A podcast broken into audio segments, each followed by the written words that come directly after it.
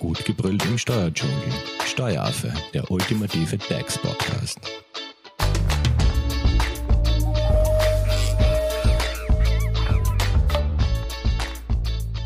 Hallo und herzlich willkommen beim Steueraffen. Wir sind angelangt beim dritten Teil zum Thema Umgründungen. In den ersten beiden Teilen hat euch unser Experte Thomas Bock etwas über die Verschmelzung, die Spaltung, die Umwandlung und die Einbringung erzählt. Und jetzt im letzten Teil wollen wir uns mit dem Thema Zusammenschluss und Realteilung befassen. Zu Gast im Studio ist unsere Expertin Eva Maria Wilhelmer von der Hoferleitinger Steuerberatung. Hallo Eva. Hallo liebe Simone und danke für die Einladung. Eva, wir haben uns ja in den letzten Folgen mit deinem Kollegen, dem Thomas, immer wieder mit Kapitalgesellschaften haben wir zu tun gehabt. Wir haben Gesellschaften verschmolzen, gespaltet, etwas eingebracht und umgewandelt. Bitte sag uns jetzt, dass wir mit den Kapitalgesellschaften abgeschlossen haben. Leider nein. Grundsätzlich ist der Zusammenschluss für Personen gedacht, welche zusammen ein Unternehmen führen wollen aber nachdem die GmbH auch eine Person ist, zwar eine juristische, aber dennoch eine Person, kann man auch mit einer GmbH einen Zusammenschluss durchführen. Okay, also keine Erleichterung mit einem Wort. Also vielleicht jetzt meine Lieblingsfrage bei den Umgründungen. Warum brauchen wir diese Umgründungsvariante? Weil Zusammenschluss oder Verschmelzung klingt ja für mich sehr ähnlich. Äh, den Zusammenschluss kann man aus zwei Gründen brauchen. Einerseits der eine, der hat ein Vermögen, zum Beispiel eine Liegenschaft oder einen gut laufenden Betrieb und der andere zum Beispiel eine Fähigkeit, die man gut integrieren kann. Ähm, ich habe beispielsweise ein Tonstudio und du hast einen Podcast und wir einigen uns darauf, zusammenzuarbeiten und ersparen uns hier zum Beispiel die Verrechnung von Leistungen, weil wir ja uns den Gewinn einfach aufteilen. Andererseits in der Praxis auch sehr häufig, ich schließe mich mit einer GmbH zusammen und so entsteht eine GmbH und Co. KG weil die GmbH komplementär ist und der Einzelunternehmer Kommandit ist. Eine Frage, was trägt dann die GmbH bei? Ach so, stimmt, ja. Es muss zumindest eine Person ein betriebliches Vermögen übertragen. Das kann ein Betrieb sein oder zum Beispiel ein betrieblich genutztes Gebäude. Okay, was muss ich da sonst noch beachten bei dieser Zusammen, also bei diesem Zusammenschluss?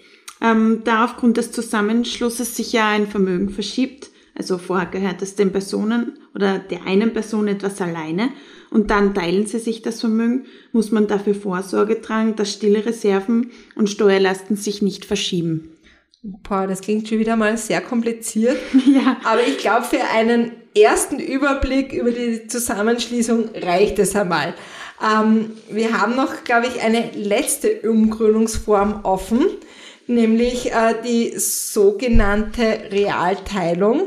Und wie wir jetzt diese Teilung durchführen können, ich glaube, das äh, wirst du mir jetzt erzählen, oder? genau, die Realteilung ist die letzte Umgründung, die wir heute besprechen. Ähm, die ist notwendig, damit sich Personengemeinschaften und die damit zusammenhängenden Personen trennen können. Also beispielsweise eine Rechtsanwälte OG, weil sie sich einfach zerstritten haben.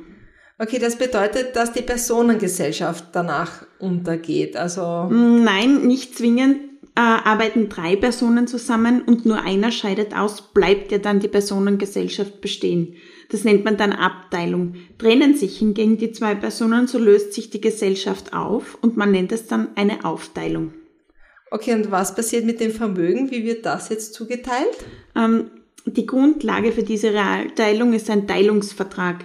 Da werden die einzelnen Details einfach umfangreich geklärt. Wichtig ist, dass es zu keiner Verschiebung der stillen Reserven kommt, vor allem im Bereich des Firmenwerts.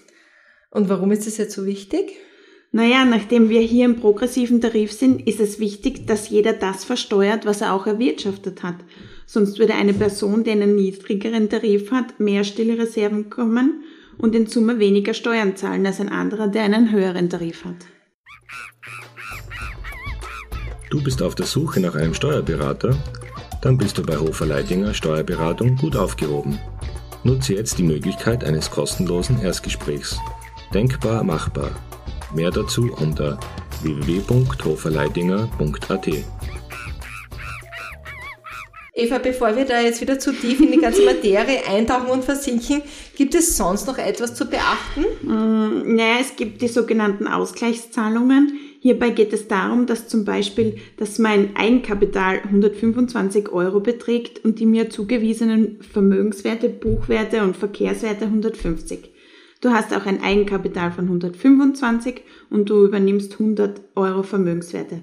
Somit du bekommst 25 Euro zu wenig Vermögen, da uns ja alles für 50-50 gehört hat. Die Zahlung darf ein Drittel von deinem übernommenen Vermögen nicht übersteigen, also 33,33 Euro, da man sonst unterstellt, ich löse dir deine Vermögensgegenstände ab.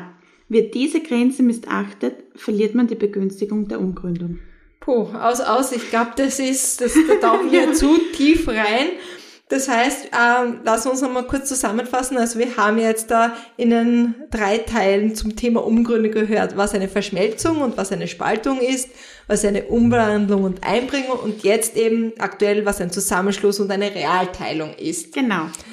Eva, ich glaube aber, dass es da noch ganz, ganz viele Fragen gibt, vor allem äh, wenn man mit seinem Unternehmen in einer Situation steckt, wo eben eine Umgründung äh, gerade am Laufen ist oder wo eine Umgründung Sinn macht. Ganz genau. Ähm, das heißt, hier ein Tipp an der Stelle. Geh umgehend zu deinem guten Steuerberater und lass dich beraten. Das heißt, da führt einfach kein Weg da vorbei. Da führt kein Weg daran vorbei. Sprich, eine Umgründung sollte man nie auf eigene Faust Nein, machen. Ich glaube, das ist sogar als Laie eher unmöglich, würde ich sagen. Da hilft der Steuerberater gern weiter. Gut, sollte es jetzt aber noch vielleicht ähm, jetzt nicht so komplexere Fragen geben, ähm, wie kann man dich am besten erreichen?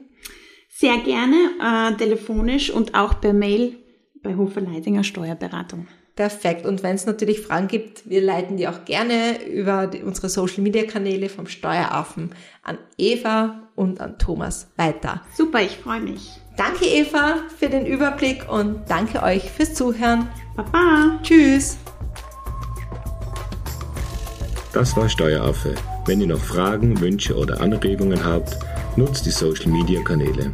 Den Steueraffen findet ihr auf Facebook und auf Instagram. Hinterlasst einfach ein Like oder einen Kommentar.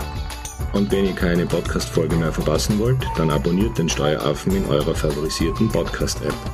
Weitere Infos findet ihr auch unter www.steueraffe.at.